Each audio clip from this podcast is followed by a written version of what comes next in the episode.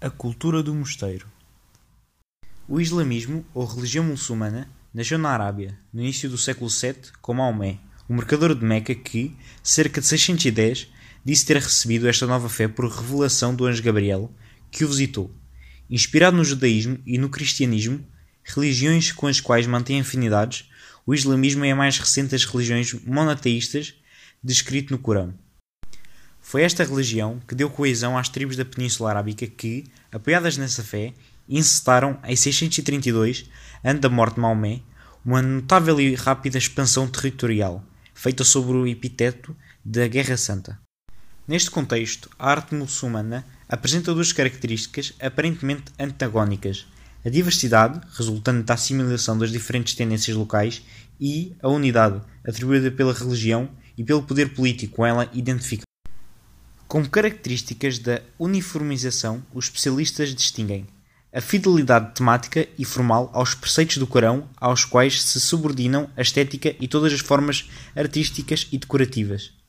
A valorização da arquitetura, que se apresenta em toda a arte islâmica como arte maior. O aniconismo, isto é, a recusa da representação figurativa em pintura e escultura a fim de evitar a idolatria. A tendência para a geometria, a atenção dedicada às artes aplicadas, o gosto quase sensual pela exuberância e pelo luxo, visível na multiplicidade de materiais, na ornamentação e na viva policromia dos interiores. A arte muçulmana estende-se do século VII aos nossos dias e conheceu como principais centros produtores as cidades de Damasco, Bagdade, Samarra, Cairo e Istambul. Na Europa, foram a Península Ibérica e a Sicília as regiões que maior influência registaram da arte árabe. Na primeira destas regiões, onde os muçulmanos permaneceram até finais do século XV, foram Córdoba e Granada, ambas em Espanha, os centros de maior brilho. Contudo, também o território português registra vestígios e testemunhos da passagem dos árabes, sobretudo no Alentejo. A arquitetura muçulmana é a expressão do gênio prático e do elevado sentido estético dos povos árabes. A construção islâmica usou indistintamente diferentes materiais como a pedra, o tijolo cru, o gesso ou o estuque, associados a mármores, brecha, madeiras, azulejos e mosaicos. Como elementos técnico-estruturantes, os construtores árabes usaram os arcos em formas muito variadas e criativas, permitindo estéticas sobreposições e entrelaçamentos. As abóbadas e as cúpulas, que foram os sistemas de cobertura mais aplicados, embora existam também tetos planos em madeira, muitas vezes com artesoados. As colunas de sustentação com fuste liso e capitéis de tradição tardo-romana, lavrados com rendilhados florais estilizados. A arquitetura religiosa apresenta vários tipos de edifícios. A mesquita foi o edifício religioso mais importante em cada cidade. Não era templo no sentido tradicional, pois não era considerada casa de Deus, mas simples casa de oração.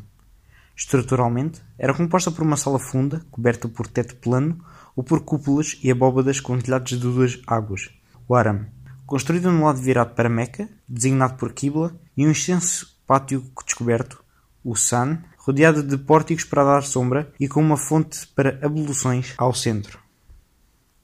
O interior do arame era uma verdadeira sala hipóstila, na qual o espaço se organizava em naves paralelas, perpendiculares à parede do fundo, aquela que, se, que assinalava a direção de Meca. Ao centro da parede da Qibla ficava o mimbar, cadeira-trono onde o imã pronunciava a jutwa ou jutba, a locução de sexta-feira, dia da oração coletiva.